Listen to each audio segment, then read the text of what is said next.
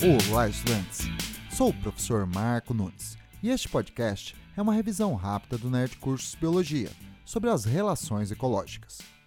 Um dos principais focos da ecologia é o estudo das relações entre os seres vivos, ou seja, das alelobioses. Elas são classificadas em relações intraespecíficas e interespecíficas. As intraespecíficas ocorrem entre indivíduos de uma mesma espécie, as interespecíficas entre indivíduos de espécies diferentes.